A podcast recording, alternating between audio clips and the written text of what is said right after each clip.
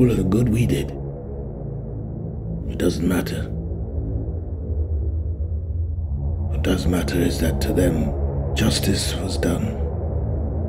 See, a just world is a sane world. There was nothing sane about Chernobyl.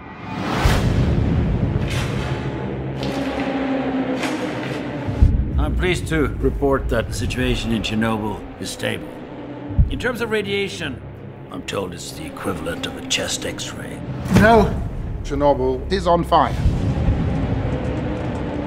And every atom of uranium is like a bullet, penetrating everything in its path metal, concrete, flesh.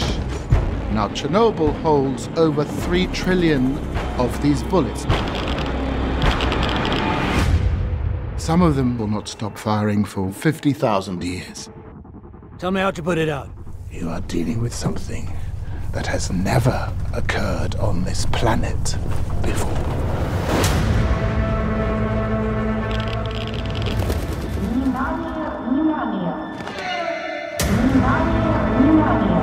Cut the phone lines. Contain the spread of misinformation. What will happen to our boys? The pain is unimaginable. In three days to three weeks, you're dead.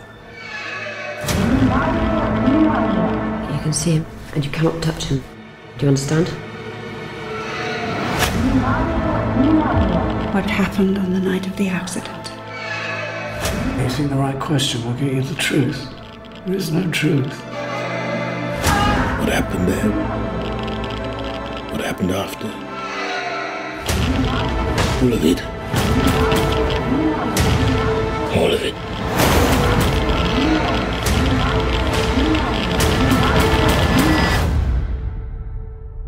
Madness.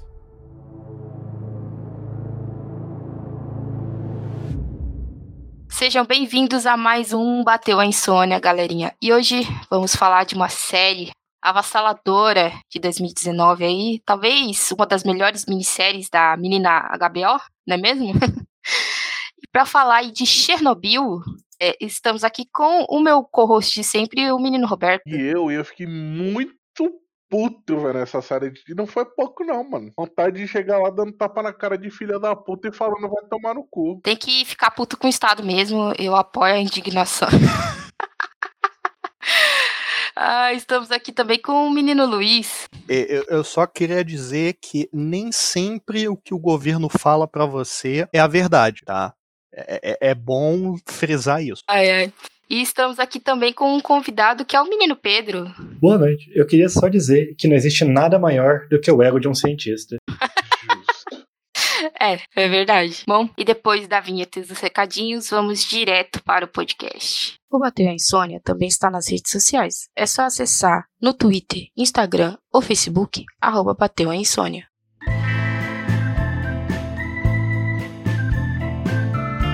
Bateu a insônia?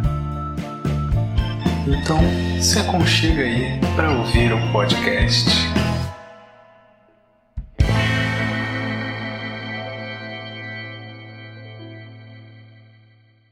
Bom, Chernobyl, né, que foi lançada aí de 6 de maio a 3 de junho de 2019, chegou justamente no finalzinho de Game of Thrones. Quem se lembra aí do final de Game of Thrones? Sei, Final eu não maravilhoso. vi, e ainda não, não- não pretendo ver. Olha aí. Ai, ai, só a tristeza da galera. E de repente, poxa, vocês estão assistindo essa série chamada Chernobyl? Todo mundo, oi? O que que tá acontecendo aqui? É, Chernobyl, que é uma minissérie da HBO, mas não só da HBO, né? A Sky Television também fez, a Sky Television, que é britânica, ajudou a fazer também, né? Tem cinco episódios e foi criada pelo Craig Mazin, que eu vou, vou dar só um, um discorrer aqui pelo currículo desse jovem. Que ele fez Se Beber No Case, parte 2 parte 3. E o é, filme do Caçador com. Tem a Emily Blunt lá, que ela é a rainha do gelo. O cara sai de uma Tipo- comédia descabida Currículo bonito, né? pra um filme mais ou menos, porque esse do Caçador e a Bruxa é. É, né? Você tão pensando só em é, Hangover do parte 2, é o Se Beber no Caso 2, vocês É. esqueceram que o que ele escreveu Todo Mundo em Pânico 3 e 4, Meu amigo. vocês realmente esqueceram disso, né? Vocês esqueceram que ele também escreveu ele escreveu, dirigiu e produziu um, um filme chamado Super Hero Movie. Também é dele. Pra quem não lembra, É aquele, aquele cara com a roupa verde, não é? é do Drake Bell. Nossa! Nossa! Nossa, você desenterrou, cara. É, eu- eu só tenho que lembrar disso. Ele não só escreveu, ele dirigiu, escreveu e produziu. E também. Só faltou atuar também. É, eu não sei, eu não, não olhei os créditos pra ver se ele fez algum personagem. E ele também fez o primeiro trabalho dele como escritor foi em 97. Foi Rocketman.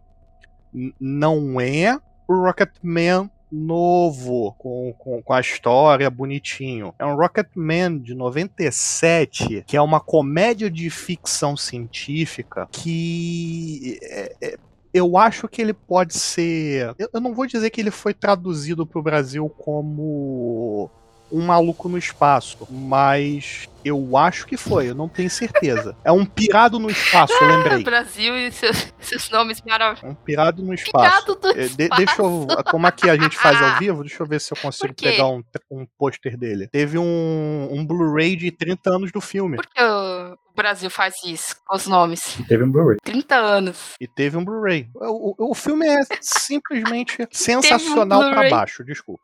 Olha, conhecendo Não. os gostos do Luiz, isso é meio Ah, então. questionável. hein? Aí. A capinha maravilhosa do filme. Pirado do espaço. Ai, caramba, ninguém merece. Ai, ai. Como ele chegou em fazer Chernobyl, só Jesus sabe, né? Mas beleza. É, alguém olha se ele tem impacto com alguma coisa, por favor. Só falta ele ter pacto com a cientologia também. Essa Ai, caralho, tio Cruz 2.0. Mas pra auxiliar ele aí nessa empreitada, ele foi dirigido, né? Todos os episódios foram dirigidos pela mesma pessoa, que foi o Jonan Rank, acho que é assim que é o nome dele. Que ele é. É que é Sui... Swedish, é. Suíço? Suíço. Suíço. Ele é sueco. É sueco. É sueco. Sueco. É, antes ele. Antes ele dirigia videoclipes, né? Era o que ele mais fazia. Aí ele foi dirigir algumas alguns episódios de série de TV e tal. Mas a galera lembra mais dele, antigamente lembrava mais dele de Breaking Bad, né? É, que ele dirigiu alguns episódios que a galera gostou bastante. E aí ele sempre falou que, assim que queria que na série de TV você tem aquele, aquele episódio. Você trabalha naquele episódio e só, e vai embora, né? E ele queria ter é, mais mão na coisa que ele fosse fazer, né? Fosse, Mais autoral. fosse mais presente nas decisões, né? E aí, acho que surgiu essa oportunidade ali com, com Chernobyl, né? Como esses dois se conheceram, eu não sei. Ah, Assim, Mas Jesus sabe também. é, eu vou, vou só fazer um adendo do quanto que o, o John Hank ele é um- uma pessoa questionável. Assim, em 2008 ele dirigiu um filme. Foi o primeiro filme que ele dirigiu. Tá? O nome em inglês, o título original é Downloading Nancy. Tá? Em português, português brasileiro, tá? Não português de Portugal. Se chama Distúrbios do Prazer. É um drama suspense com a Maria Bello como protagonista. Tirem suas próprias conclusões. What the fuck? Eu sei que é, ambos estavam cotados aí pra dirigir é, a minissérie. Dirigir não, participar, né? Da, fazer a minissérie do The Last of Us. Mas ele saiu e ficou só o Craig Mason. E é, o Craig Mason escolheu outro diretor lá. Então, quando sair essa série, se for boa ou se for ruim também, a gente Opa, traz aqui pra falar, né? Estamos aí. Mas, Chernobyl. Chernobyl fala, obviamente, né? Do é, acidente nuclear que aconteceu é, na União Soviética. Em 1986, né, um, um reator RBMK, como repetem mil vezes na série, né, camarada, como um reator RBMK pode explodir, né?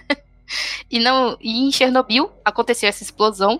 Mas a ideia do Craig Mason é, não era só contar sobre a explosão em si. Porque sobre a explosão em si, você pega um documentário, você pega um texto acadêmico, né? Porque apesar de ter tido as bombas de Hiroshima e Nagasaki, as bombas elas praticamente evaporaram as pessoas que foram atingidas por elas. Poucas pessoas tiveram é, muito contato com a radiação, né? Então foi um estudo mais de, de tempo no que essa radiação faria no tempo, né? Do que no momento em si. Em Chernobyl, não. Em Chernobyl teve as pessoas que elas chegaram muito perto, principalmente os bombeiros, algumas pessoas que ajudaram na limpeza, as pessoas que trabalhavam lá. E foi aonde é, foi verificado e estudado essas queimaduras por radiação. Foi por causa de Chernobyl. Então existem muitos estudos acadêmicos sobre isso, né? A ideia do Craig Mason, ele fala isso principalmente no podcast, tem um podcast sobre o Chernobyl, é, são cinco episódios também, cada episódio falando de cada episódio da série em si, só em inglês. Então se vocês souberem inglês aí, é só dar uma procurada. Mas que ele fala que a ideia dele era, eu quero contar a história das pessoas, as pessoas que viveram ali, as pessoas que é, tiveram suas vidas impactadas por isso. Então, por isso ele usou muito como base um livro que é o Vozes de Chernobyl, da autora belorússia, é, eu acho que o nome dela se fala assim, que é Svetlana Alexievich, acho que é assim, não me peça para falar russo, não sei. e, e, uma das histórias que tem ali que tem no livro que ele trouxe para a série é justamente da do bombeiro e da mulher dele, né, que estava grávida e tudo mais. Mas antes de, de entrar na série, eu queria perguntar, vocês, antes da série em si, é, se lembravam muito de Chernobyl? Tinham ouvido falar? Ou não? Sim, eu me lembrava bastante, porque na época que o, que o Discovery prestava. é, porque isso foi há muito tempo atrás. O Discovery não. É muito tempo atrás, quando não era só largados e pelados. É, quando não era só merda. É. Passava, passou um documentário muito bom sobre Chernobyl. Só que aí é aquela, aquela questão, parte técnica, é, o que rolou, o, o, o impacto na, na civilização e por aí vai. E, mano, tipo, sensacional. E, tipo, quando eu vi a série que eu sabia que era uma dramatização, cara, eu só falo assim. Puta que pariu, velho. A série me deixou puto por alguns motivos. Aí, que deixaria qualquer um puto.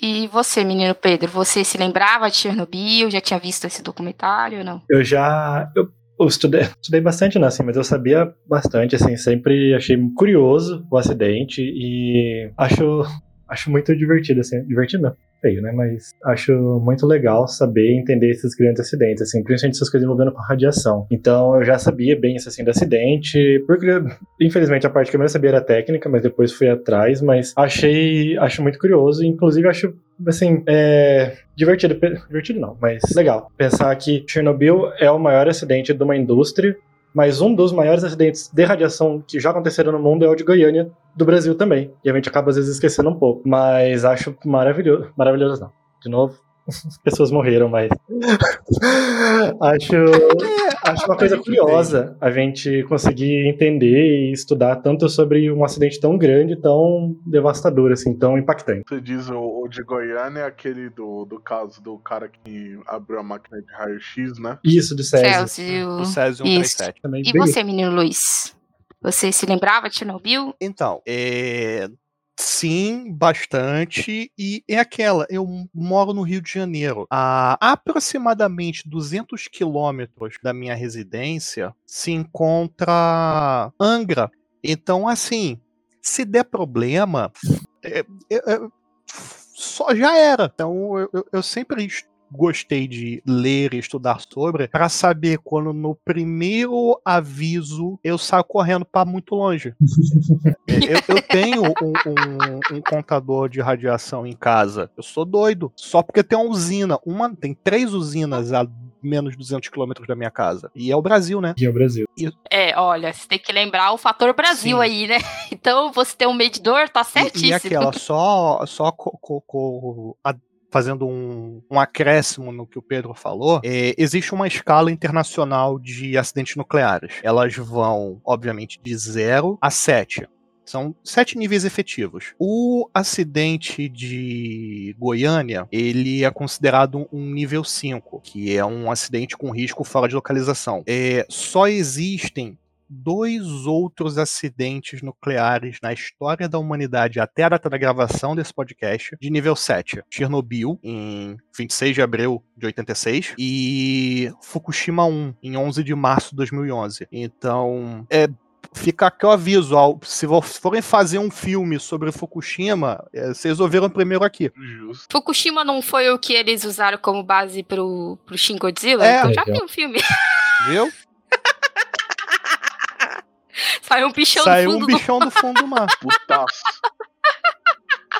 Não, mas, mas falando sério, é, tem que lembrar que Fukushima é, não teve assim, é, mortes é, de, de impacto Uhum. Ninguém direto, morreu né? pela radiação diretamente. Então, o, É, e a, a- e a outra diferença é que Cher- Chernobyl, ou Chernobyl, ou Chernobyl, ou Chernobyl, ou seja lá como você for pronunciar, ele é um acidente que ocorreu por vários fatores. Fatores técnicos, fatores humanos, ahn, fatores de fabricação. São N razões que o documentário, a, a série e livros vão deixar de maneira mais explícita. Fukushima não. Fukushima teve uma falha por conta de um tsunami provocado por um maremoto de magnitude 8.7. Então, a natureza falou, vai dar errado. pelo que eu me lembro Aqui que não. eu. não, Hoje eu não, lembro Moisés. que, que quando eu pesquisei pro cast de, de Shin Godzilla, eles falaram que tinha uma, uma, uma falha, mas era se fosse numa situação muito extrema assim. Porque lá no Japão, né, eles sabem que vai acontecer terremoto, coisa. Então os prédios têm que ser construídos com esse tipo de segurança. E lá a segurança era menor do que deveria ser. Então teve uma micro falha, mas não foi uma falha nível Chernobyl, onde tinha um negócio em específico, se você fizesse em umas condições muito loucas, que ia explodir o bagulho, entendeu? Então, não foi uma falha de fabricação que, que em Chernobyl não foi bem uma falha, foi algo mais pensado para ser Uhum. mais barato, né? Mas teve uma, Não, então, teve um- é uma, negligência falha, ali, de certo modo. é, no filme é pelo menos na série, né? E eu não duvido que é citado que essa falha do. Acho que a S5 é, tinha. A Z5. A Z5 tinha sido avisada pro governo. Cara, Rússia, Guerra Fria.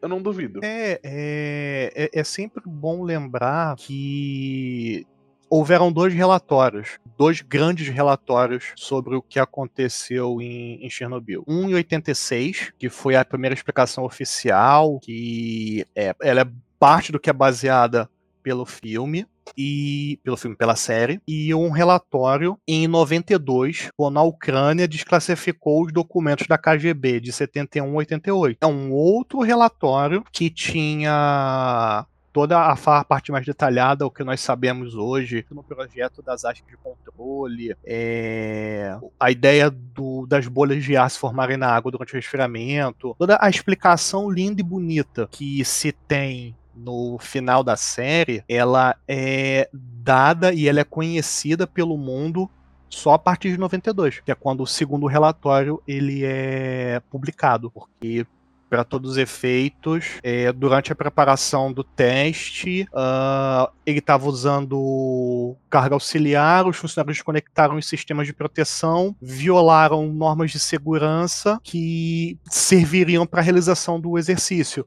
E isso causou o desastre. Essa foi a versão oficial publicada em 86. É a versão Em agosto. do, do final da série, né? Hum, É, não. De serem É a versão na, da a versão que foi publicada para o mundo é a versão que na série é dita que foi o relatório que ele fez para a comunidade científica. A, a cena explicativa que culminou nos eventos finais da série, ela é foi, foi classificada como sigilosa pela, pela KGB e depois disso ela passou, ficou em segredo e só foi divulgada em 92. É, porque eles queriam levar é, à frente isso, né? Principalmente porque eles tinham mais outros reatores RBMK, né? reatores. Mas como a própria série, a própria série mostra, é, a KGB tava ali pra Era a função temos da- que a proteger deles. partido. Tanto que esse Ela- tipo de reator. Por isso que eles repetem tanto. O tipo RBMK é um tipo russo de reator. foram os russos que criaram e eles usam usavam bastante. Então, provavelmente eles também tinham muito disso, assim, foi feito por eles, todo desenvolvido.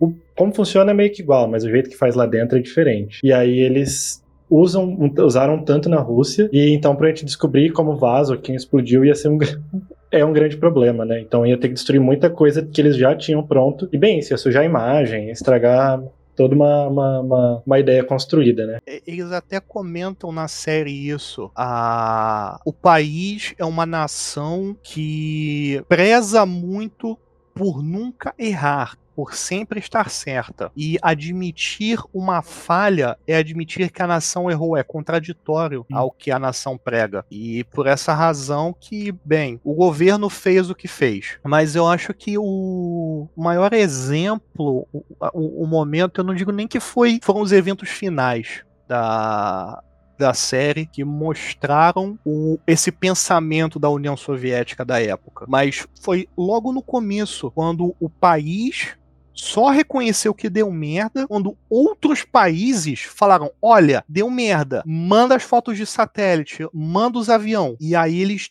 tiraram fotografias e viram as coisas. Então, quando os outros países chegam, a, a, União Soviética afirmando que tá tudo bem, it's okay, e quando os outros países, não, cara, não, não tá tudo bem, não tem aquele meme do cachorrinho, this is fine, tá o cachorrinho pegando fogo, é, é, literalmente isso, que você imagina que a porta do fundo abre e aparece o resto do mundo falando assim: não, cara, não tá bem, tá literalmente pegando fogo. É, isso, eles mostram muito disso na série em si, né? Vamos, vamos ir pra série em si, porque ela, apesar de ser uma dramatização, é, como, eles falam isso bem no início, é uma dramatização. Você quiser saber realmente tudo o que aconteceu, o melhor é mesmo ou ver um documentário, né? A própria Discovery, se eu não me engano, o documentário da Discovery tem no YouTube. Se tiver, eu deixo o link no post. Ou então ler algum livro, alguma coisa mais, é, mais teórica, assim, né? Mais científica para saber de verdade. Porque aqui a ideia dele era mostrar os impactos disso, os impactos que essas mentiras acumuladas foram levando, né? E já mostra esse, esse impacto no início, que já começa com o Legazov, né, que é o nosso personagem principal, interpretado pelo Woody Harris, né? né Jed Harris. Olha, eu, eu sou péssima com nome, então me desculpe. o Jed Harris. É, e já mostra ele bem velho, bem acabado, excelente maquiagem, 10 barra 10 ali. E ele se mata. Ele se mata na série, na série pelo menos, né? Em 1 hora, 23 minutos e 45 segundos. Ou seja, ele se matou na hora que o reator explodiu. Exatamente dois anos após o reator explodir. Exatamente dois anos na vida real foi realmente o que ele fez, né? Ele se matou na vida real, exatamente dois anos. Mas a hora em si a gente não, não, não sabia, né? Mas ali na série eles usaram esse floreio de falar que ele se matou exatamente na hora que o reator explodiu, né? É impactante, porque você chega e geralmente a primeira pessoa que você vê na série é o personagem principal e o cara se matou. E ele tava gravando é, fitas, né? Para falar o que realmente aconteceu. Aí, vocês foram muito impactados por essa cena? Como foi aí? Mano, eu fiquei perdido nessa primeira cena, que tipo, eu tava tentando entender o que tava rolando, porque, tipo, porra, tipo, 30 segundos de sério, o cara vai, 30 segundos de sério, tô exagerando. Mas, tipo, 10 minutos de sério, o cara se matou, eu fiquei tipo, ué? Quando, quando eu assisti isso, e eu fiquei muito em dúvida, porque eu tinha lido do, do suicídio do, do Legazov. Só que quando eu li em, em inglês, foi na escadaria do apartamento. Aí eu, pera, será que eles mudaram o lugar pra ser mais pessoal, aí eu fui procurar e tem relato que diz que foi no apartamento dele, tem relato que diz que foi no na escadaria, tem outras que dizem que foi no escritório. É, foi só um, tipo, o a, a, a, dúvida se eles tinham mudado alguma coisa por dramaticidade ou se era, era realmente informação confusa, mas não, cara, eu, eu assisto Gundam, eu sou fã de Gundam. Morte nenhuma me impacta. Não dá. Ah, é, e, e, nesse episódio já mostra é, é, uma coisa que ele fala muito no podcast, né, o Craig Mason, que ele queria trazer muita autenticidade para o que ele estava mostrando, né? E ele fala que ele foi atrás de pessoas que viviam lá na Rússia naquela época e tudo mais. Ele falou que na cena, no, num episódio estava escrito que é, o Legazov ia dar comida de rato, né? De rato, comida de gato pro gato dele. E a mulher falou assim: Rússia a gente não tinha comida de gato, a gente dava o resto de comida. Então, quando ele vai colocar comida pro gato, são vários potinhos de arroz. então é até interessante ver que eles tiveram esse cuidado. Uhum. E aí, durante a série em si, teve um, um, jornalista, se eu não me engano, que ele é, que ele fez uma um thread no Twitter maravilhosa, que ele vivia lá naquela época, mas ele já era criança e tudo mais, né? E ele falando que as roupas daquela época estavam tudo certa, é, os uniformes das crianças irem para a escola, as bolsas, que eram bolsas que o governo dava para as crianças irem para a escola, tudo certinho. Até a lixeira, ele falou assim: eu não acredito, até a lixeira é igualzinha daquela época. Então mostra que é, a série ela foi gravada na Lituânia e na Ucrânia, que já tem esse, essa arquitetura bem parecida, né? E, e mostra esse, esse cuidado em demonstrar realmente como era viver naquela época, né? Não só, ah, vamos jogar aqui como a gente acha, porque sempre teve muito esse estereótipo russo na, nas séries americanas, né? Infelizmente. E aí ele falou que ele não queria isso, tanto é que outra coisa que eles tiraram também foi que ele não queria ninguém com sotaque russo. Porque ele falou que eles até tentaram, né? Olharam e falaram assim: vamos tentar aqui como vai ser. Mas eles viram que ficava muito canastrão. E não era isso que eles queriam. Iam tirar muito a galera do drama da série em si. Foi uma decisão maravilhosa, apesar de você notar que a maioria da galera ali é britânica. E. Aí tá bem, né? E você falou esse negócio da do, do, do cenário, do figurino ser, ser bastante condizente. É Jacob Hyre, que é o especialista em cinematografia da, da série. Ele fez um trabalho excelente estudando, obviamente com o aval dos produtores, do, do diretor, mas é bom dar, dar crédito para o especialista em cinematografia e para a equipe dele, porque a ambientação dessa série é sensacional. Em muitos momentos você se pega e fala assim: caramba, eu tudo bem que é dramatizado, mas eu não tô assistindo uma série, eu tô assistindo um documentário ou alguma coisa gravada, porque tá muito muito bem feito, muito, muito, bem respeitado. Isso. A fotografia dessa série é ó maravilhosa assim. Tem uns, uns money shots, né, como a galera fala que são maravilhosos assim, né? Aí o nosso menino Legazov se matou, infelizmente, né? Ele deixou umas fitas gravadas e tal. Menino Legazov é de fuder, né? Vovô Legazov, né? Vovô, é, nessa época ele tava vovô. Camarada Legazov. Camarada. É, agora tem que chamar todos eles de camarada aqui. E aí volta, né, pro dia 26 de abril de 1986. E é, é, até engraçado que nesses primeiros episódios eles não mostram a explosão em si, não mostram, não faz um, um shot da explosão, né? Eles mostram a explosão lá no fundo, é até foi engraçado que eu vi primeiro explode e depois você escuta o barulho, né, como é nas explosões mesmo. E, e a ideia era realmente mostrar como foi todo esse momento de chama o, os bombeiros, é, das pessoas que vivem lá indo para a porra da ponte. Olha, eles estão fazendo um teste. Que bonito! Caralho, essa parte da ponte é muito. Caralho, meu irmão, a vontade que eu tinha de entrar na, na televisão ah, e socar cada um deles, sabe? Mas a gente faria igual. Eu, eu não tenho, não, porque. Tenho certeza. Porque você tem, pode ter certeza absoluta, se isso acontecesse aqui, ou acontecesse hoje em dia, teria gente fazendo a mesma coisa. Teria gente transmitindo teria. Em live no Instagram. Eu não duvidaria, eu não duvido. Pensando, Pô, é, é, a capacidade humana, eu não duvido. Não, é, em 2021 teve a explosão do, do vulcão na, na Espanha. É, o que mais tinha no YouTube naquela época eram lives mostrando os acontecimentos a fumaça, a lava descendo. Teve, se, eu não sei se foi tirado do ar, mas se procurar direitinho, vai ter uma, uma câmera que ela foi deixada na cidade filmando com a bateria e a lava descendo, destruindo a casa e destruindo a câmera. A câmera estourando, você vendo ela aquecendo e pifando aí, o sinal. Então, se hoje em dia fizeram isso com um bagulho de um vulcão, imagina se fosse um acidente nuclear. Ia ter, sei lá, challenge pra quanto mais tempo você consegue ficar olhando. Ai, cara. Challenge não. Challenge não, pelo menos. A não, mas é, é foda. Famosa seleção natural. Ai, cara. E dessa- dessas cenas do da primeiro episódio, uma que me chama muita atenção é quando o. Deixa eu pegar o nome aqui, porque eu sou ruim de nome. Ah, é. O cara que é o, que é o responsável, qual é o nome dele? O. Não, não, Sherbina é o que vai depois, junto com. Anatoly com o Dyatlov? Legasov. Isso, Dyatlov. Dyatlov. O Dyatlov. O Dyatlov, Dyatlov. Depois que tem a explosão, Yatalov. O, o, o- o Paul Ritter. Pronto. o, o camarada Dyatlov, é, ele. No primeiro momento, eles ficam. Mostra a sala de, de controle, né? E eles estão tipo, caramba, o que que aconteceu? O que que aconteceu?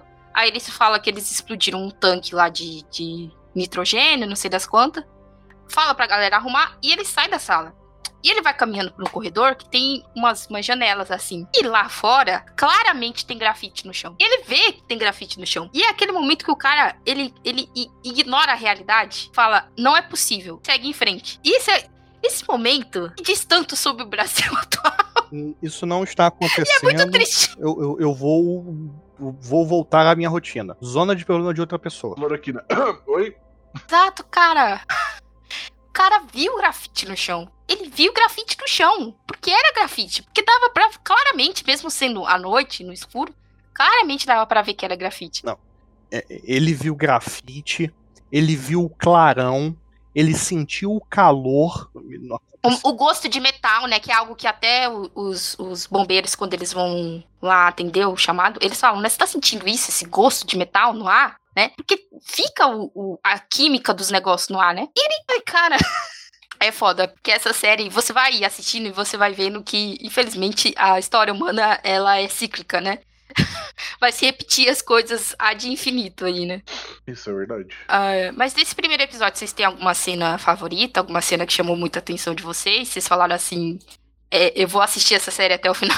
Não, pior que não. Eu não lembro se é no primeiro ou se é no segundo que eles mandam o- um rapazinho no teto olhar e falar se tava realmente aberto ou não. E ele só volta todo vermelho. Putz, essa cena é do primeiro episódio. Essa cena é foda mesmo. Porque o cara, ele chega lá no, no comitê dos, dos chefões lá, né? Eles tinham acabado de ter uma reunião falando que tava tudo bem, tava tudo tranquilo. E o cara fala assim: "Hum, hum, o reator tá exposto, o reator explodiu, tá aberto. E o Tá tudo a mostra. Dyatlov, o camarada, o camarada Dyatlov, ele fala, né? Isso é impossível, não sei o que, começa a passar mal, por causa da radiação já, né? E aí os caras. Não, ah, velho, é- essa cena, eu olhei assim, eu falei, mano, esse filho da puta só saiu vivo por causa que ele passou mal. Porque, mano, mais pra frente, esse cara que, já aproveitando gancho, esse cara que viu a radiação, o rosto dele derreteu, virou uma moeba. Sim, sim. E é foda que nessa cena que eles obrigam ele a subir, que mandam ele junto com o guarda, né? E é foda que a, a, a música e a, e a cena toda é, é maravilhosa, que ele vai. Ele olha, e é foda que não mostra o que ele viu. Mas quando ele vira, mostra a cara dele toda vermelha. Você sabe, cara, que acabou pra aquela pessoa. E o olhar de desespero. E o olhar de desespero. Você não, preci- você não precisa ver o que ele viu. Aí você você é fã de, de Tokusatsu e filme de Caju. Você não precisa ver o que ele viu. Você você tem plena convicção de que. O, o- eu acho que não precisava nem mostrar o rosto, sabe? Acho que se desse um close nos olhos arregalados dele, falava assim: é, fudeu. Deu ruim. Corre. E ele ainda volta e fala pros caras lá que ele viu. Ainda assim, os caras, no, no próximo episódio, eles ainda ficam negando que a porra do bagulho Vai explodiu. dar, dar um ódio. É, Explique-me, camarada, como o reator. É, é, esqueci o nome do reator. RBMK. Ele poder, RBMK poderia explodir. Justamente, você não consegue explicar e quer dizer que ele não explodiu. Outra cena maravilhosa é quando eles estão usando os medidores Geiger pequenininho e fala assim, não, tá 3.6, isso daí não é nada. Aí chega o maior e fala, não, tá dando 100. Aí eles vão chegando cada vez com, com o maior. Alguém fala assim, não, só deu 3.6 porque é o, é o máximo do medidor. Faz algum maior ainda, o mais potente que você estiver na Ucrânia. E aí sim eles descobrem, eu achei isso ótimo, porque é bem isso, assim, tá tudo ótimo, se você se, se, se a sua escala te limita aí, você não tem problema. E eles vão seguindo, assim, por muito tempo, bem isso, chutando que acho que tava bem, esse 3.6, é... não vou lembrar a unidade de medida agora. Mas é tipo muito pouquinho. É Hodgkins, isso. E aí, bem isso, aí, aí eles tá, Eles falam, né, que os medidores que eles têm lá é, só vai até isso. E aí o cara pegou um dos bombeiros e ia até mais. Aí ele chorando. fez umas três ou quatro medição e foi no máximo, assim. Aí no, no episódio 2, que é quando. Nossa, você me lembrou da cena dos bombeiros. Uhum. O, quando os bombeiros estão ali rescaldando o, o lugar e um deles se machuca. A cara de desespero do nosso outro protagonista. O Vasily Ignatenko, é o, o bombeiro ali. A cara de desespero dele quando vê as pessoas se machucando, vê o cara gritando de dor por ter encostado numa pedra. Essa cena foi muito da hora. Ele faz uma cara, né, de tipo assim, caralho, onde foi que eu me meti? Mas mesmo assim, ele ainda sobe e entra lá pra poder jogar água, porque. E é um, um tema que tem muito nessa série, que é esse sacrifício do trabalhador, né? Porque toda a ideia da União Soviética era ser. é, foi feita através do trabalho, né? O trabalho que, que. O que o trabalhador produz é do trabalhador, tudo isso, né? E tem esse sacrifício deles ali, de que ele, ele vê que, cara, tem algo muito errado. Porque o cara, ele só encostou na pedra, e aí eles vão tirar a luva da mão dele, e a mão dele tá derretendo, entendeu? Tá literalmente derretendo. E aí ele olha, pensa e fala assim: não tenho o que fazer, vou ter que entrar lá e vou ter que apagar o fogo, porque é pra isso que eu tô aqui. X is my job. É foda, é foda. E é foda que o fato deles não terem é, é, esvaziado a, a cidade logo, né? Porque Ch- Chernobyl é, era a cidade toda ali também, né? Pelo que eu me lembro de outros podcasts que eu ouvi, a- as cidades que tinham esses reatores eram um pouquinho melhores para se viver, né, do que o resto da União Soviética, porque tinha escola, piscina, essas coisas, justamente porque tinha a, a, a usina funcionando, né? E aí a cena final desse episódio, que é assustadora, que é o- os, a radiação, Uhum. você vê aquela poeirinha no ar, e aí cai um passarinho morto. E, tipo, as crianças indo pra escola, tudo tranquilo, cai um passarinho morto. E acaba o episódio e você fica, tipo, aí. Exatamente. A cidade, na verdade, Chernobyl era o codinome do reator. A cidade é de Pripyat. Tanto que o nome do reator era de. Era o reator alguma coisa Vladimir Lenin. E aí eles, se eu não me engano, só pra encurtar ou pra. Um codinome. Aí eles chamavam só de, de Chernobyl. Mas ele ficava bem. Igual. Então, acho que não é o do Lenin.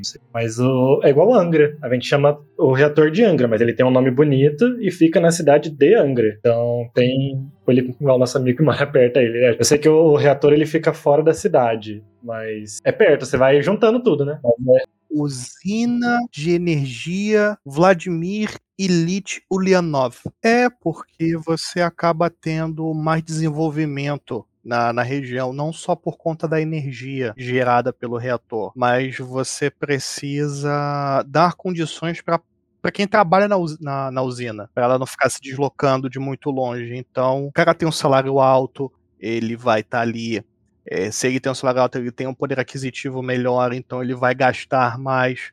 E aí torna-se a cidade mais desenvolvida. é, aqui fala que tinha. Achei. Fala que tinha aproximadamente 50 mil pessoas. E disclaimer: a usina de Angra é Central Nuclear Almirante Álvaro Alberto, que é um complexo dos conjuntos das usinas nucleares Angra 1, 2 e 3. Atualmente. Vai. É, é, não, porque o, a gente não chama pelo complexo. O, é CNAAA, que é o- a sigla dele, que é o complexo Não, das gente usinas. Mas o nome da usina é Angra 1, 2 e 3. Futuramente 4 e 5. Mas ninguém vai lembrar desse nome gigante. Vai, vai.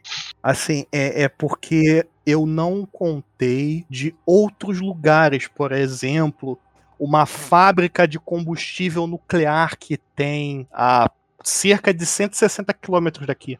Caramba, vai fazer, vão fazer mais? Não, Ah, é. A então, felicidade tem, tem obviamente menos. Além de, obviamente, Vai. ter ser Brasil, o, o reator é diferente, graças a Deus. Então, é um, é um Isso é ótimo, reator gente, tudo seguro, pode ficar tranquilo. Angra tem menos chance de explodir do que Chernobyl, com certeza. Sim, sim. Os reatores daqui têm um. Eles são é, uma PWR, que é Pressurized Water Sim. Reactor, que é um reator de água pressurizada. É aquele modelo bonitinho que a gente vê nos livros, que a esquenta o bagulho, afunda o bagulho na água, vapor cria, move a turbina e procede. Obviamente, eu sei que é muito mais complexo que isso, tá? Desculpa. olha aí. É mais seguro se acontecer alguma merda. Eu lembro que eles têm eles têm negócios até pra se acontecer alguma coisa aérea, eles têm como se defender, não é isso? Uhum. É, o nosso mistura de um jeito diferente. Não é muito mais, não. não, mas é bem isso, assim. Se eu não me engano, é bem isso. O, o do, do Chernobyl explode porque ele era uma coisa muito, muito diferente de tudo, assim. Ele, é, ele mistura a água com a radiação, não que o nosso não misture. É diferente. O nosso, isso, mistura, mistura do jeito fechado. Deles era, acho que era mais aberto, trocava calor. A gente é uma confusão, então não sei explicar direito. Mas é, é, é bem isso. O Chernobyl era a usina inteira. Estamos. Olha aí. Então era igual do Se o cientista falou, tá falado. Não sei o nome da Jungle. Isso, o nome do complexo. Aí, bem, você tem o nome do complexo. Olha aí. É Angra 1, 2 e 3 mesmo. Só. Ninguém, ninguém vai lembrar o nome do. Sinto muito aí. Sinto muito aí pelo, pelo general, seja lá quem for aí, me desculpe. ai, ai. É, Aí no, no segundo episódio eles já mostram a Yulana como, como Yuki, né? E é, é- Ela é uma junção de vários cientistas que foram chamados para trabalhar em Chernobyl, né? No caso, não dava para ter. Sim. Ela é uma homenagem a todos os cientistas. Porque, mano, senão você ia fazer, é, contratar mais trocentos caras ali, não. Era, acho que era, era mais 20 cientistas, acho que fala no fim da série. Ana, você chamar de homenagem, mas sejamos francos, não foi uma homenagem. Ela é um recurso de roteiro para não ter que escrever 20, 40 personagens. E no geral, assim, e ela é mulher porque é uma grande é uma homenagem às mulheres cientistas, que eram quase 50-50 ou a maioria durante a União Soviética. Por isso que ela é uma personagem não foi só não é arbitrário. O gênero Sim, dela. sim. Isso, isso. Eu ia falar isso, mano. Você já me Sim. cortou, né? Pau no cu. É, ela seria três vezes mais cara. Mas é foda, porque você ia ter milhões de, de, de personagens e todos eles cientistas e todos eles falando coisa de cientista, né? Como é que você ia explicar uma porra É que, dessa? você, é que você. É que, no caso, se, for, se acontecesse isso, você ia perder o, ritmo da série. Aí por isso que eles fizeram isso. Não, não, a- não é militagem, não, é literalmente. Era mais de 50%. Era mais de 50%. A, a questão é que muita. Era meio que o, o destino da- das mulheres na União. Soviética. Ou você trabalhava de secretária pra alguma coisa, ou você casava, ou você estudava pra caramba. E quando você estuda pra caramba num certo nível, você vira cientista. Olha aí, não é mesmo? Então, E a galera ainda fala que comunismo é ruim, não é mesmo? sociedade. Olha aí. Aqui, você pode Tristeza. estudar pra caramba e ainda pode acabar só, só casando mesmo. Esse é o capitalismo. Ai, ai. Mas é interessante, né? Porque mostra realmente que é, é, as mulheres tinham acesso a essa educação, né? Mesmo naquela época. O que é bem interessante, porque nos outros Machista. países já era mais fechado, já era mais difícil para as mulheres terem esse acesso. Então foi uma boa homenagem. E uma boa homenagem, né? A... É uma boa homenagem aos outros cientistas que, é, até no final da série, quando eles fazem um panorama geral, falam alguns dados é, concretos, né?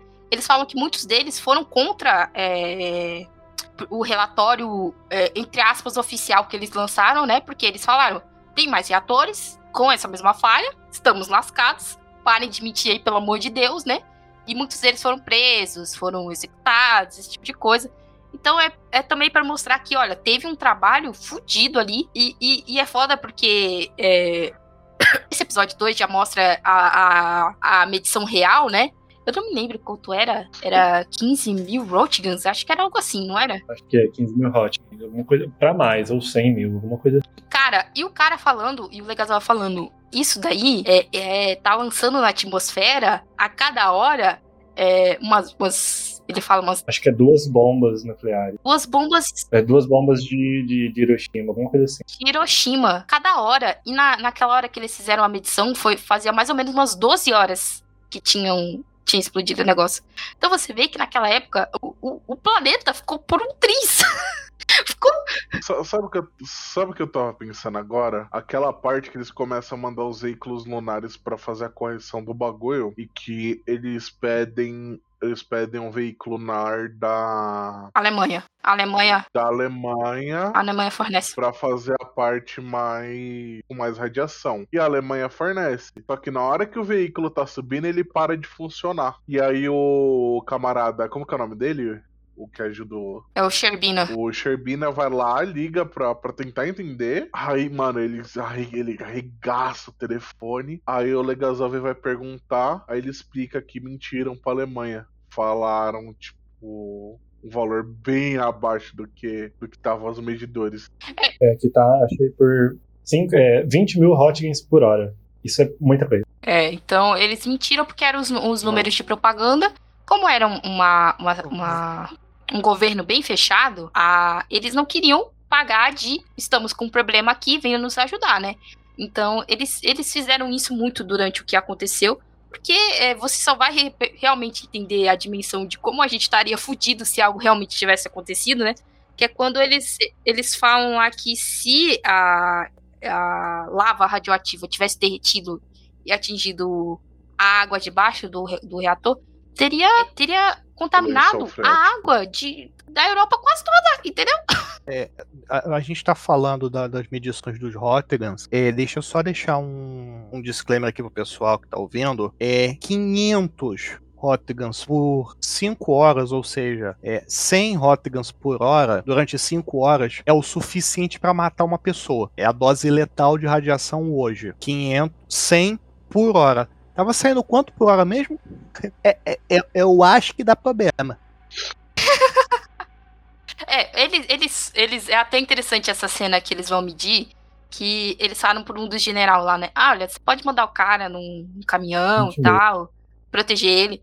Mas quando ele voltar, sinto muito, entendeu? E o cara fala, Eu não, eu mesmo vou, irei. vou. Eu mesmo irei. É, é, líder tem que ser assim, entendeu? Se o cara fala assim, vou mandar o teu funcionário, não, eu vou. Eu vou e foda-se. e o cara sobreviveu ainda. Então, pouco foda ele não era, né? E ele foi, mediu e tudo. E o, o Sherbina perguntando pro Legazol, né? Como a gente resolve isso? Como a gente resolve isso?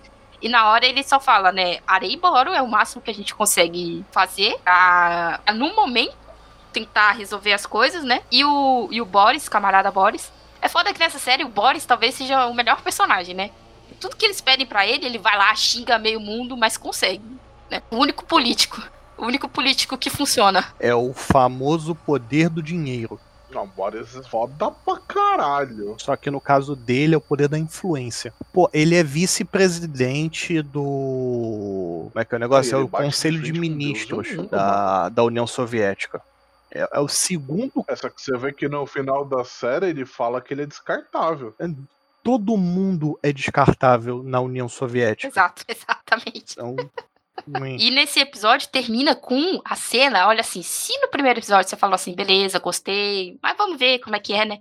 Esse, esse final desse segundo episódio é matador, assim, porque é uma cena de filme de terror. Que eles têm que abrir e tirar, é, abrir umas válvulas por dentro do reator e tirar a água de, um, de uns reservatórios para que a água não. A, a lava radioativa que ele criou lá para poder parar de queimar o negócio, para não entrar em contato e não ter uma outra explosão.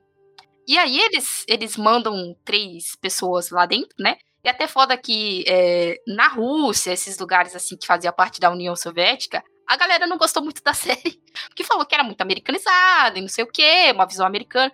Mas nessa hora que o, que o Sherbina vai lá e ele faz o discurso para convencer os três a ir fazer isso, podia tocar o, o hino da União Soviética ali, entendeu? Podia, porque. E, e, assim, foi divulgado e é divulgado por muita gente que os três mergulhadores. Vo, vamos botar muitas aspas nessa palavra voluntário, que foram para abrir as válvulas, eles morreram, eles morreram ali. Ah, Não, os três sobreviveram, viveram por muito tempo. E eu não sei dizer se no momento da gravação desse podcast tem algum vivo. Eu sei que na gravação do filme, dois deles estavam vivos. Dois, um morreu. Um, isso. Dois, é, um morreu e dois permaneceram vivos. E de- nenhum deles morreu de radiação, tá, gente? São russos. E essa cena é. São russos, né? São. A vodka, a vodka impediu a radiação. E- eles faleceram de qualquer outro problema de saúde que não efeitos colaterais de radiação e velhice. Caralho, meu irmão. Mas é essa cena, cara, é maravilhosa. Que eles entram lá, né? Eles estão com um contador geyser que faz aquele barulhinho. É tenebroso, tenebroso esse barulhinho, pelo amor de Deus. Podiam ter feito um medidor menos assustador, pelo amor de Jesus. E as lanternas. E eles estão no meio da água, tem que seguir. Eles têm que seguir quase que praticamente no escuro ali, né? E a lanterna começa a falhar. E o medidor gás só. Cada vez mais fazendo barulho. E aí acaba o episódio e você fala assim: Não, não, não faz isso comigo. Essa, essa cena aí, mano. Puta, essa cena aí me dá um aperto que, mano, na hora que começa a falhar a lanterna, velho. Você que você sente o desespero na pele do personagem, cara. Não, o, o- mais legal é, é a frase do, dos, um dos mergulhadores depois de. Quando, a- quando ele foi entrevistado. Era o meu trabalho. Se eu não fizesse, eles iriam me demitir. E aí, como é que eu pago as minhas contas? É foda, é foda. Na, na série, no próximo episódio, né? O, o terceiro, quando eles voltam, a galera bate palma e tudo, oferece vodka pra eles. Ofe- oferece vodka pra eles, é foda, né? Muito russo da parte dele. Mas é, eles. Depois foi comentado que não teve nada disso. Eles saíram e pronto. E só isso. Foi só um trabalho que eles fizeram ali. Eu falei, caramba, né, meu irmão? Vocês acabaram de salvar a, a Europa toda, quase toda, e toma aí uma vodka e vai pra casa, né? Tipo, um tapinha nas costas, muito obrigado pelo trabalho, agora morre aí, né? E nesse, nesse terceiro episódio, é, putz, tem as cenas mais chocantes que tem, né? Porque eles vão mostrar a Yulana, é isso o nome dela? Deus, eu sou péssima com nome e o negócio tem um monte de nome russo. Vai ser ótimo pra mim. É, o, o Legazov fala pra ela ir entrevistar a galera que tava trabalhando, né, em Chernobyl, pra descobrir o que foi que aconteceu. Porque ali eles não iam descobrir e ele e o Sherbin não iam dar um jeito ali, né? E é, mostra muito da, da. Como é que é o nome dela? Mulher do, do bombeiro? A Ludmila Ignatenko. É, Lyudmila. Ludmilla, a Lyudmila Ignatenko, que mostra que ela foi pra, pra Moscou, né? Que a galera foi toda é, levada pra lá. Até é interessante que na cena que eles foram pro hospital em Chernobyl mesmo, a, mostra a enfermeira falando, né? Não, tira, tira as roupas deles, porque tá infectado de radiação.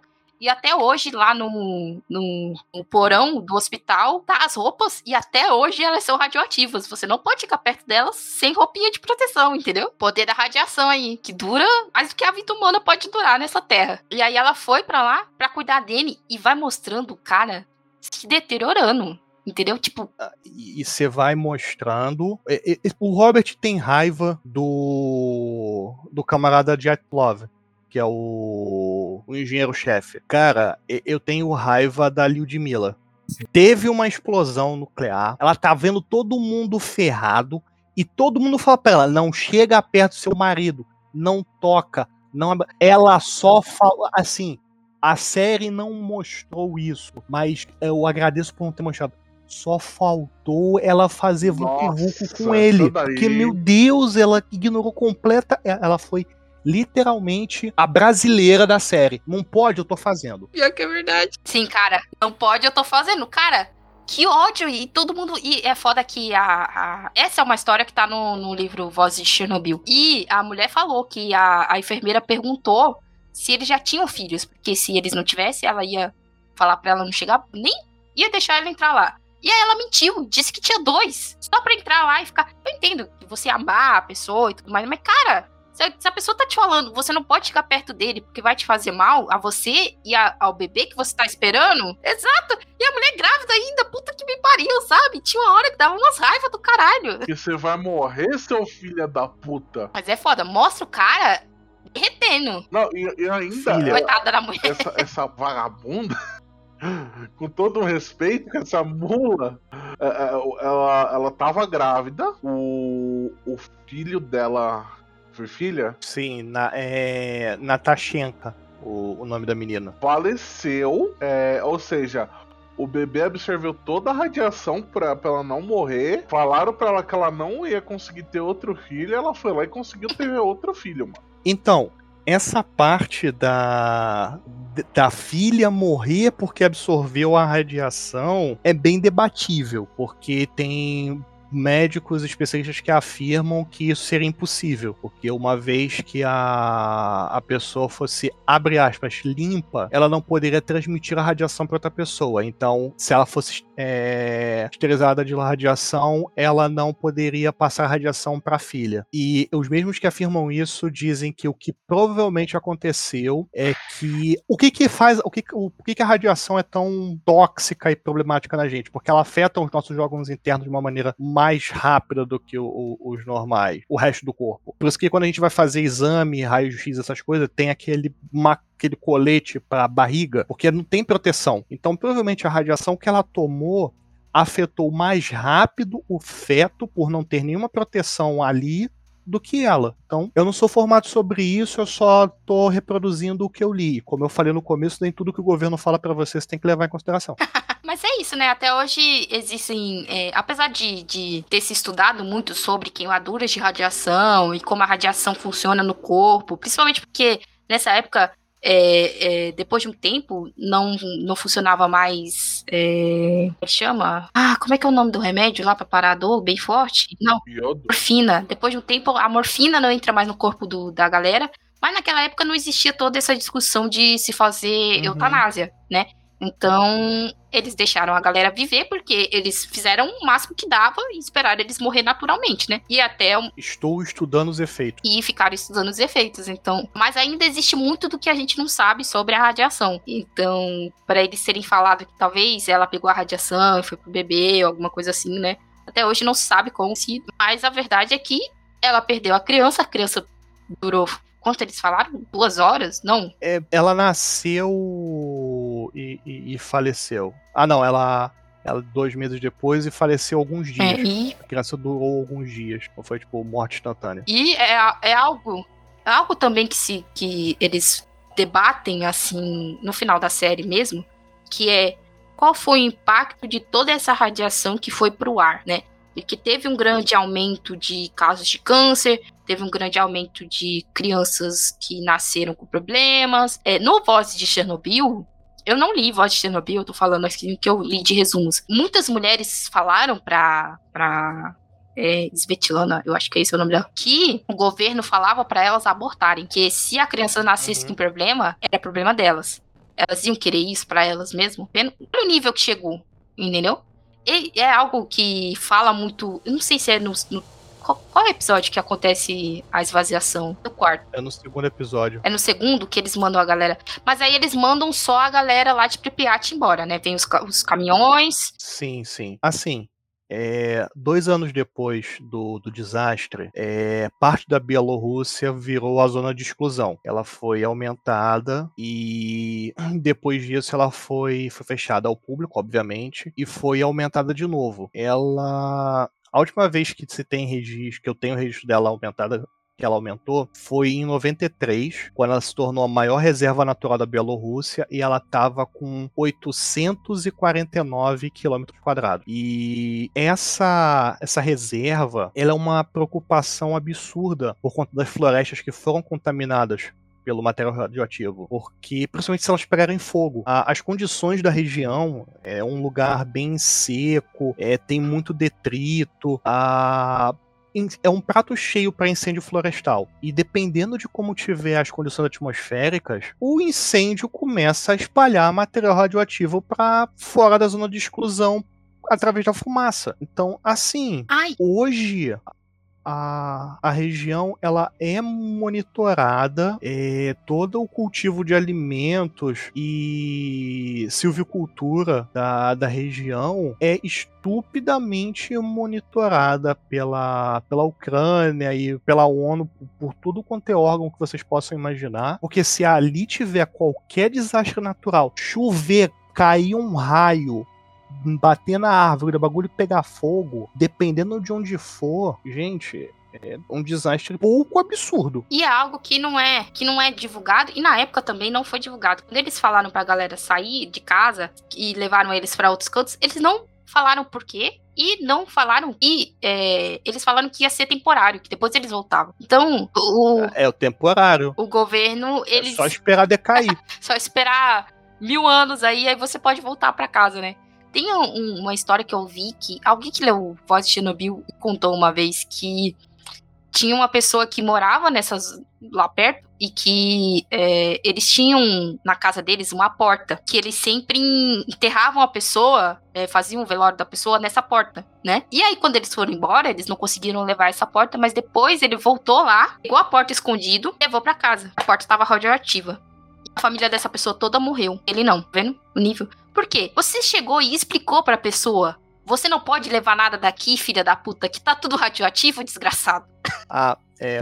Só, só, só, só complementando, não, não são mil anos, né? O, o cálculo mais promissor é de 20 mil anos. Nice, nice. Estamos bem. Por isso que é um bom combustível, dura bastante. Uhum. Puta que pariu. mano. Errado não tá. Errado ele não tá, né? Fazer o quê? Ai, mas é a. É. Nomes são difíceis pra mim, meu Deus. Yutilana, né? É isso o nome dela? Que ela foi lá, a, com- Quem? como a Yuki, a cientista. É, Ulana. Ulana, Ulana. Ela foi fazer as entrevistas e tal. E, nossa, é muito triste quando ela foi falar com um deles e o cara fala assim: ah, Eu tenho 25 anos e dá um close na cara dele, toda queimada de radiação. Meu Deus, sabe? Tipo, ai. Mano, a maquiagem de radiação desse bagulho, velho, me deu uma, tanta angústia, velho. Eu vou parafrasear a Lyudmila, tá? É, ela tem uma descrição oficial que ela deu do próprio marido antes do marido falecer. Parecia um monstro de sangue. Nossa, cara, você imagina você chegar nesse nível, cara? E, e aí ela. Você virou a bolha assassina. assassina. Eu vou me abster. E ho- E hoje não sou eu que tô com humor negro. Não é humor negro, cara. É, é uma coisa ruim. É, é- é literalmente é, queimadura por radiação. É algo que hoje a gente conhece mais, a- mais aprofundado por conta de Chernobyl e a gente estuda por conta de Chernobyl. E quem tá lavando louça agora ouvindo o podcast precisa de uma referência visual e não tem referência visual mais datada e mais da hora do que a Bolha Assassina. Se você não viu esse filme, assista. Ele é divertido. Ah, Um dia consegui convencer as pessoas a fazer um podcast sobre ele. olha aí, olha aí. Ai, ai.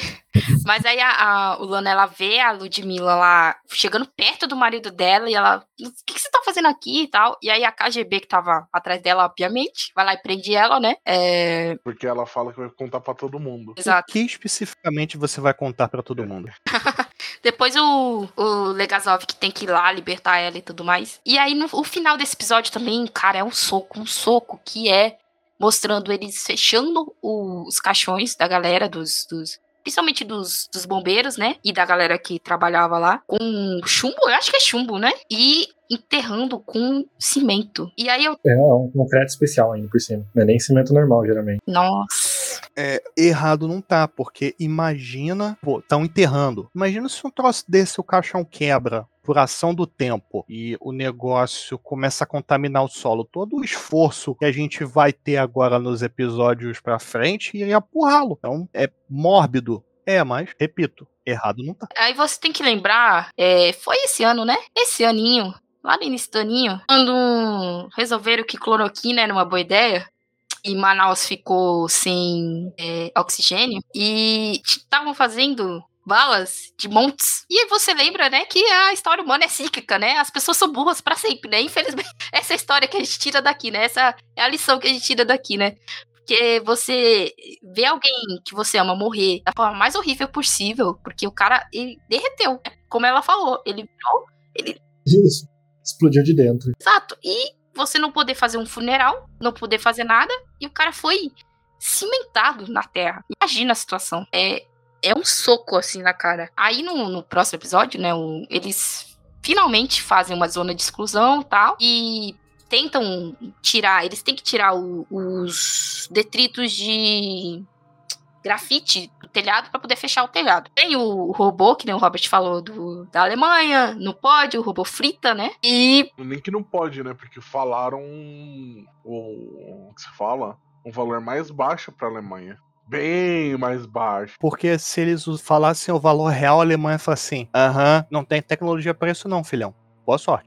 Nossa. E aí eles falam que eles não têm robôs e o Legazov fala biorobôs, né? Não tem outro jeito. Ah, e eles vão ter que ser assim. Vai ter que ser. Eles têm que levar, chamar uma galera pra poder subir lá, jogar os negócios por cima da grade e sair o mais rápido que der. São quantos minutos que eles falam? 90? Três 90 segundos. 90 90 Noventa? segundos. na vida da pessoa. 90 segundos.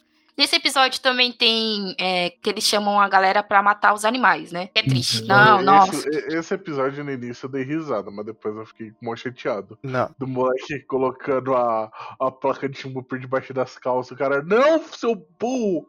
É por cima, animal! O cara tentando proteger o saco. Vocês estão esquecendo. Vocês estão esquecendo dos melhores personagens de- dessa, dessa parte dessa história. Os mineiros. Nossa. Ah, sim, foi no, no terceiro episódio? Foi, no terceiro episódio, que É, eles têm que abrir um buraco, porque é, se o, a lava radioativa derreter, vai chegar na, na água lá dos reservatórios naturais da União Soviética, tudo, né? E aí os, o- eles chamam, é foda que vai o ministro de, de carvão lá, né? E os caras falam, que porra é essa? O cara todo engomadinho, tudo. Quando eles estão indo, falou, beleza, vamos ir lá. E saem batendo a mão cheia de carvão no cara. Aí um chega, Agora você é o ministro do carvão. é, é foda. É uma, uma cena bem dramática, assim, só pra série mesmo, mas é foda. E aí o, o Sherbina fala pro Legazov: Você já conversou com mineiros? E ele, não. Eu sugiro que você fale a verdade pra eles, porque esses caras trabalham no escuro, eles veem tudo. E o, o, o, o Legazov fala pra eles usarem é, uma máscara e tal. Ele fala, porra, se, se essa porra funcionasse, vocês usavam, caralho. Eu vou usar essa porra pra quê? E aí ele tá mega quente lá quando eles estão cavando e os caras não querem dar ventilador pra eles. Eles vão nu. Aqui, Foda-se. pelado, pelado, qual era o bolso? Ah. Disclaimer histórico, ok? O- os mineiros, eles não tiraram as roupas. Eles tiraram realmente as roupas, tá? Só que não foi tão peladão quanto foi mostrado no filme. O grande. A gente não tem tanta história e tanto destaque deles, porque. a- até. Cara, isso é um, um detalhe da cultura deles. Até pra, pra União Soviética na época, a história de, dos mineiros era uma das mais irrelevantes e desnecessárias a serem contadas. Porque supostamente eles só cavaram. É porque não teve o derretimento, né? Eles até falam que, é, apesar de tudo, apesar deles terem cavado, porque a ideia era que talvez a lava fosse derreter e aí fosse Uhum. chegar no, no, no solo freático. É, eles cavaram para instalar um trocador de calor para impedir o núcleo de derreter mais. Só que E aí não teve esse derretimento, né? Então, teoricamente, eles cavaram pra nada, assim. eles cavaram para ainda hoje estar lá. É, tudo bem, foi 100 semanas o núcleo esfriou por, por sozinho e o nitrogênio não chegou a ser bombeado, mas tá lá, é um plano B. Se precisar, Já tá pronto. Ah, e- os mineiros são foda, são foda demais. São os, os verdadeiros heróis ali. Os verdadeiros heróis. Tipo, é... Andrei Glukov, que é o, o chefe da equipe de mineração. Mas aí, o- o- os liquidadores, né, que eles falam que são a galera que vai lá pra matar os, os bichinhos. É, pelo que eu vi, muita gente falou que eles colocaram eles pra matar animais domésticos pra dar um mais drama pra série. Porque o que eles mais matavam eram animais silvestres, porque os animais domésticos sempre ficam na mesma região ali e tal. Mas eu acho, não me lembro se, se foi alguém que me contou depois que leu Voz de Chernobyl. Voz de Chernobyl é um livro que eu nunca vou querer ler na minha vida, porque parece um livro que, assim, que Jesus me socorre. Porque é, parece que tem um dos, dos, dos relatos de que é, eles realmente cimentavam os bichos também, né? Mas que teve um, alguns bichos que eles foram cimentar que os bichos ainda estavam vivos. Então, ai, né? Pelo menos na série. Não duvido. Pelo menos na série, Eu ia falar isso agora. pelo menos na série, quando eles vão matar os bichos, não mostra, assim, só mostra o- o- a pelúcia. Dá pra ver. Dá pra ver que é uma pelúcia, graças a Deus. Mas, cara, quando ele acha a- uma cachorra com os filhotinhos, eu falei, ah, não. Não, o que, que você tá fazendo? Essa parte é um tapa na cara. Saia do prédio. Você não vai querer estar aqui quando isso acontecer. É foda. Não, e eu acho esse daí um dos melhores personagens, porque, tipo, O... O- Achei ele muito foda. O Batio, que é o soldado que treina o, o Pavel, que é o, o civil que foi, tre- foi se alistar pra, pra, pra ajudar a limpar. Eles falam que é, esses liquidadores e até mesmo os biorobôs, na realidade, não eram pessoas mais velhas porque eles chamaram pessoas da reserva. Mas também existem relatos de que é, foram várias pessoas porque eles estavam oferecendo dinheiro para as pessoas fazer isso. Então teve pessoas 1.200 rublos. é, teve pessoas que foi mais de uma vez, inclusive. Até em cima do, lá do teto fazer né, os, os 90 segundos.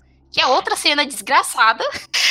Mano, aquela dos 90 segundos que o moleque fica preso ali, velho. Puta que pariu. A, a roupa rasga e ele tá ali desesperado depois que ele saiu. Só vê o general. O, não é- não é general, é. Acho que é tenente.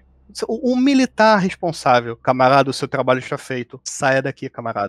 É porque, teoricamente, eles só podiam ficar ali 90 segundos, porque é o tempo que eles iam receber a radiação sem ter nenhum problema mais sério no futuro. Teoricamente, como, como a gente diz, a gente ainda não sabe como tudo isso daí funciona, né? Mas, Jesus, você imaginar que teve pessoas que, é, naquela época já era uma época de decadência da União Soviética, então claro, existiam pessoas que estavam passando fome, estavam passando necessidade e tal. Então, é, a pessoa se submeter a ir mais vezes nesse lugar onde ela possivelmente vai ficar doente pro resto da vida dela, né, você vê o, o nível de situação ali que a pessoa tava, né? Assim, eu, eu agradeço que isso parou. Há uns 20 anos atrás, tinha gente se jogando e jogando familiares na frente de trem para receber indenização do governo. Então, Ai. não duvido que alguém faria isso para receber dinheiro. Isso ainda, isso ainda acontece em países asiáticos, só que Não, eles se jogam em carros particulares. Não, isso eu tô falando do Brasil. Brasil, eu sei. pessoas se jogando. Isso acontece hoje em dia. É lei na Rússia que você tem que ter uma câmera dentro no seu carro apontando pra fora pra você saber se foi acidente ou se alguém se jogou na frente do seu carro. É. lei do trânsito. O carro não pode sair sem essa câmera. Eu acho isso sensacional, tá? Devia ser lei aqui também, eu acho justo. Coloca uma câmera aí. Algumas empresas de ônibus adotam isso. Eles têm câmeras internas no carro, as internas para mostrar o interior do, do veículo para segurança dos passageiros, e interno apontando para fora, na frente, nas laterais, e externas apontando para os quatro cantos do, do ônibus, justamente para perícia de acidente. É justo. Então, É justo. Mas é, é fogo. a, a pessoa colocar a vida em risco para receber dinheiro. No mundo de hoje, não duvido nada que fizessem isso três, quatro, cinco vezes. Teve um cara aí que tomou cinco doses da vacina quando antes era só duas, agora a gente já tá na terceira. Aí tava na frente do seu tempo. Meu amigo. Pior que é verdade. Teve uma pessoa que ela fez isso, isso, tipo. é, como é que chama? Quando os lugares fazem promoção é, de você ser cliente fidelizado, né? Que você faz um cartãozinho e vai carimbando toda vez que você vai lá. O cara fez isso com a vacina. Ele tomou todas as vacinas de to... Ai, caramba, tem gente que tá muito à frente do seu tempo mesmo. Ah, é. Mas aí, no final desse episódio, é que eles falam que o, o Legasov vai ir fazer é, uma apresentação em, em Viena, né? Pra falar sobre tudo que aconteceu e tal. E Uhum. fica a- o, o, entre aspas, o anjinho bom e o anjinho mal ali no, no ombrinho dele, né? De tipo, a Yulana quer que ele fale a verdade. Porque só ele falando a verdade é que eles vão expor o, o problema do reator RBMK. E o Sherbina fala, cara, se você falar a verdade, você tá morto, sua família tá morta. O Legasov, ele tinha família, tinha filhos e tudo. Na série, eles resolveram tirar essa parte, né? Não falar muito dessa parte, pra não ficar mais melodramático, né? Mas ele tinha família e tudo. Então, se ele fosse pra lá, quando ele voltasse, a KGB, ele, entendeu? Já era, meu filho.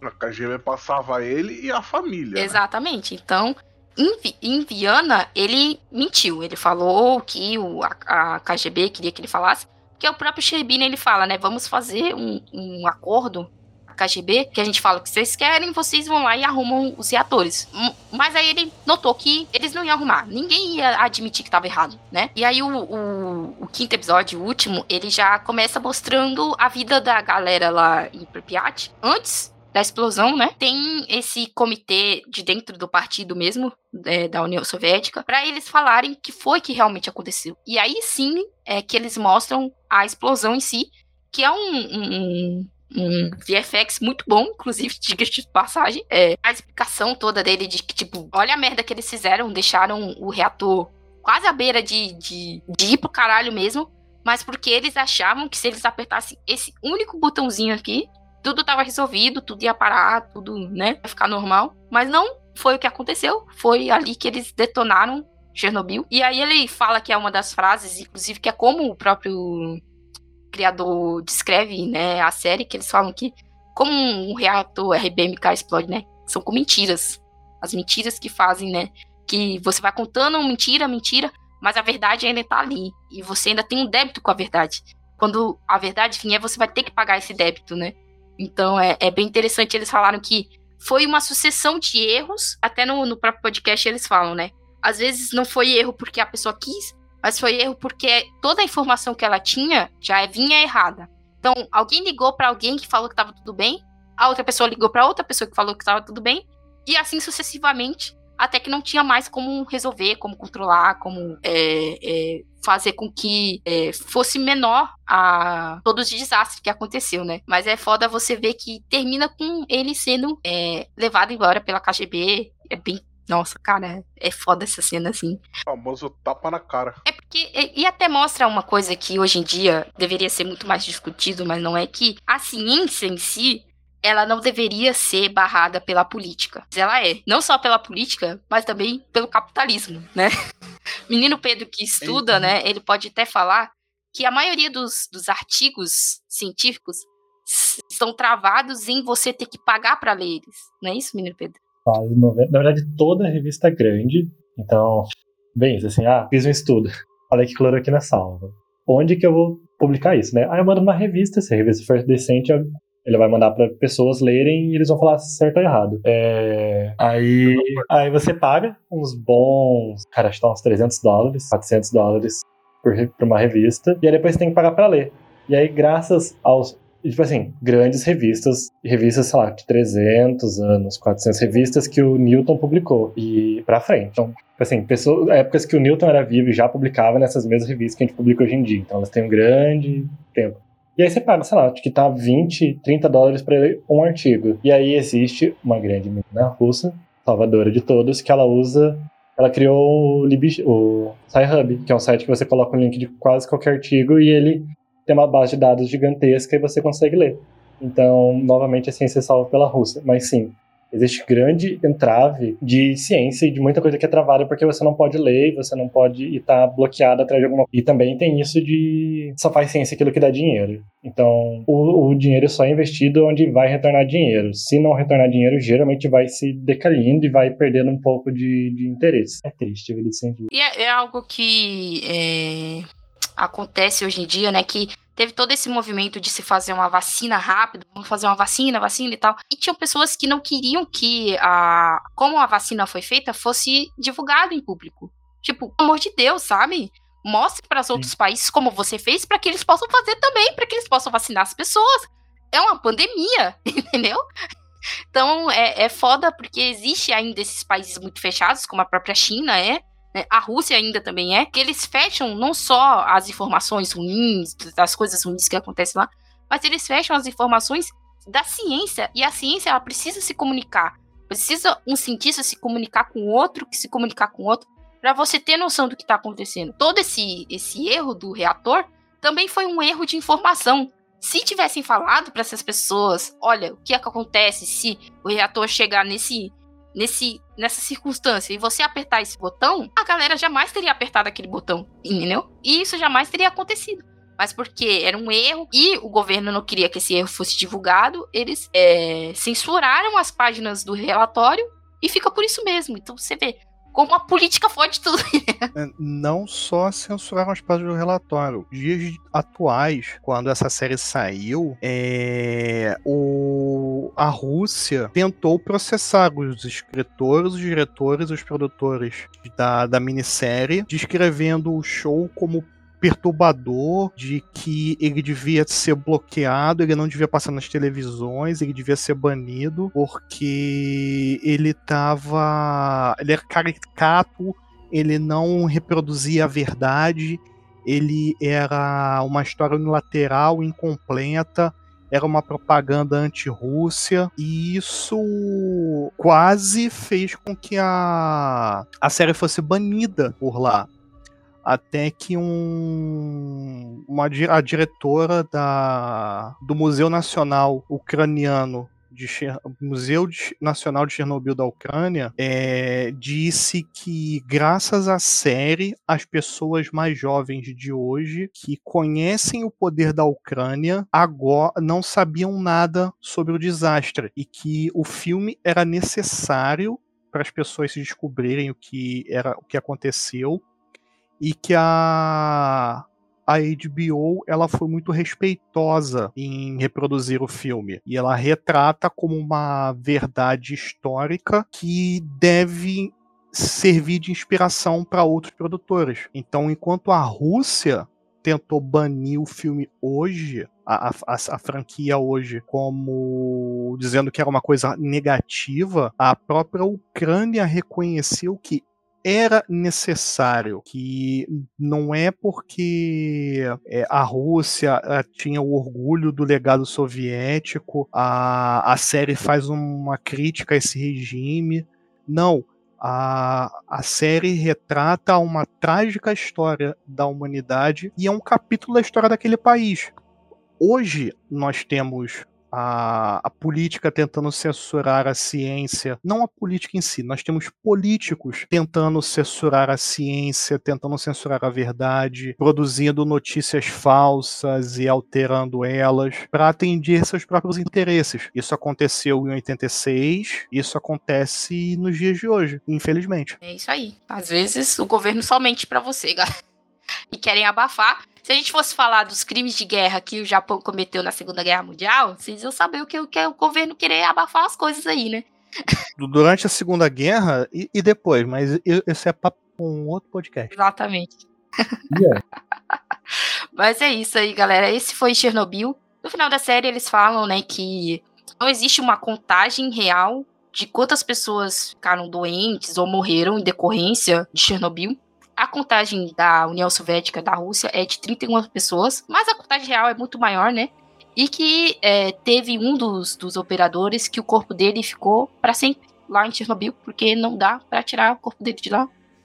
Né? Inclusive tem uma estátua super famosa dos bombeiros na frente do, do reator, se eu não me engano, perto do reator. E é meio que uma homenagem, acho que a todos os trabalhadores, mas a estátua é em formato dos bombeiros que estavam lá apagando fogo no começo. É, apagando fogo, porque não teve incêndio no telhado, né? E, e... Apagando fogo é uma palavra forte, né? É, isso foi o, o a, a, piada. A, o, o, incêndio, o, o, fogo no telhado não teve. E é um, um outro errinho, né? Porque a série fala: não, a água que os bombeiros jogaram ela se acumulou. Não, cara, a água evaporou antes de chegar a qualquer ali perto, de tão quente que aquilo tava. Ah, é foda, é foda. É, e eles é, é, também foi até notícia algum tempo atrás, eles construíram um, uma proteção, né?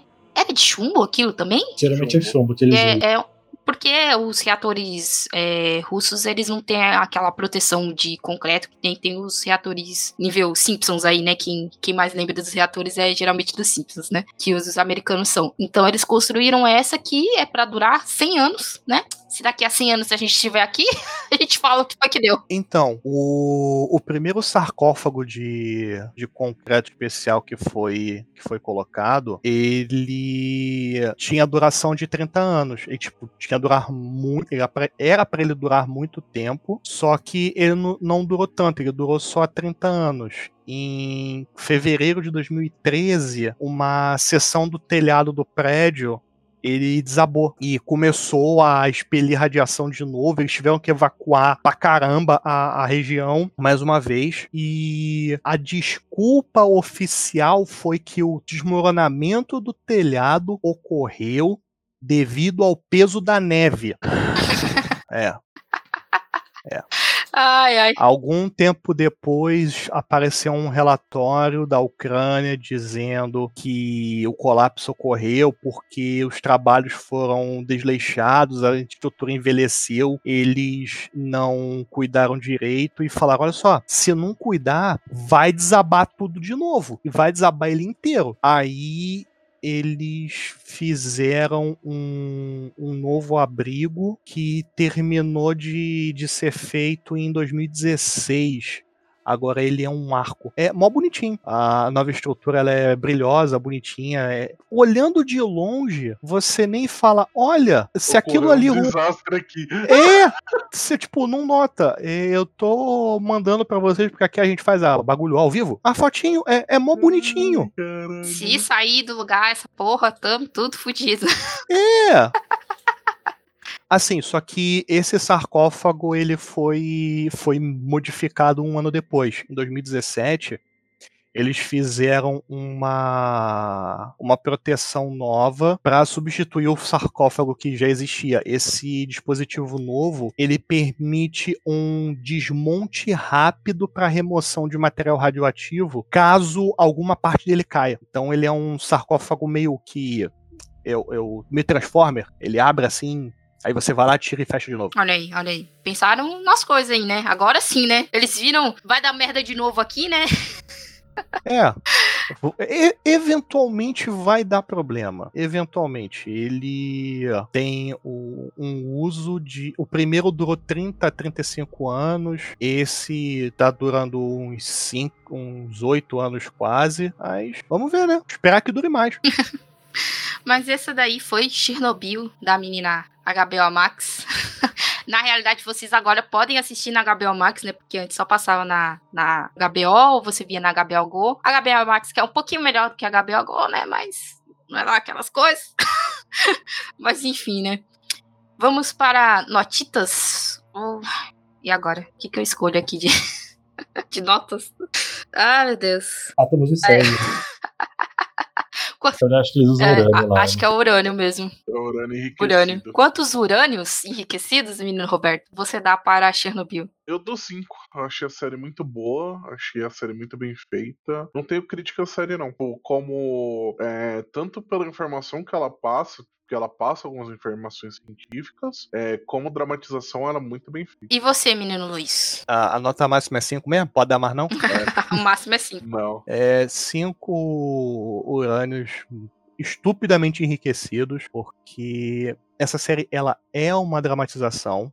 Ela não é um documentário, mas ela é uma excelente porta de entrada para quem quer começar a entender, a se interessar pelo assunto. Ela é, como eu disse antes, é muito bem respeitosa, muito bem feita. Eu fiz críticas a detalhes técnicos que é, gente, é só a minha chatice aflorando, tá? Não, não, não é nada que prejudique o andamento da série ou que prejudique a- o seu aproveitamento. A série é excelente, o, o elenco é fora de série, é difícil pontuar uma atuação ruim nesse elenco. Até os figurantes atuaram bem. Então, nota máxima pra Chernobyl, a minissérie da HBO. E você, menino Pedro? Qual, quantos urânios enriquecidos aí? Se eu pudesse, eu dava um mol de urânio, mas eu vou dar cinco urânios também. Tem nem mais o que eu comentar. É só perfeita, maravilhosa. Eu queria um pouco mais de explicação científica, mas esse é meu, meu, meu lado que gosta disso. Mas de resto é perfeito, tudo perfeito, só perfeito. Eu também vou dar 5, obviamente. Eu amo essa série. Pra mim, ela é uma das melhores séries da HBO. É perfeita, tanto em música, em fotografia, a direção, a atuação. O, o Legazov e o Sherbina são. Olha, quando você vê a mudança do Sherbina de. de de atitude mesmo, né? Que ele vê que, cara, eu vim aqui, peguei toda essa radiação, o cara fala pra eles, né, que em cinco anos eles vão morrer. E ele tem aquela mudança de tipo, de, ah, ficar aqui e vou ficar triste porque eu vou morrer, ou eu vou fazer algo e vou, né, tentar arrumar essa situação pra que mais pessoas não morram e tal. É maravilhosa. As atuações, tudo, tudo perfeito, assim. Não sei como, logo depois de, de Game of Thrones, aquele final tenebroso, eles conseguiram isso, essa, essa proeza. Mas é maravilhoso. E como a gente disse no cast todo, é uma dramatização. Não vai estar tudo certo, tudo correto. Tem muitas coisas que são é, bem próximas da realidade. O próprio thread no Twitter da, do é, jornalista, que eu vou deixar aí linkado, que ele fala muito de como eles foram atrás dos pequenos detalhes para fazer parecer mesmo uma vida cotidiana no, na União Soviética, tanto o, a base de Votos de Chernobyl, que são histórias de pessoas que passaram por tudo isso, né? É, o, o Craig, ele também fez o podcast e liberou os scripts, né, em PDF, se vocês quiserem ler, eu vou deixar também aí. Então foi uma série feita com primor, assim, você vê que a pessoa que estava fazendo aquilo amava muito aquele, né? Então, é maravilhosa. Essa foi a série. Vejam aí na Gabriel Max, a Gabriel Max que tem promoções aí direto para vocês se inscreverem. Talvez seja o mais em conta hoje em dia para se inscrever. Né, e, e, assistir, está mais do que recomendado. E Menino Preto, você quer fazer algum jabá aí? Apoia a ciência e tome vacina. É, não, obrigado. É isso aí, o, o cientista falou. É criativamente tá difícil. O cientista falou, tá falado, né? o coitado do Atila tava surtando nessa pandemia. É verdade. Mas é isso aí, galera. Muito obrigado e até a próxima. Tchau. Tchau. Tchau, tchau.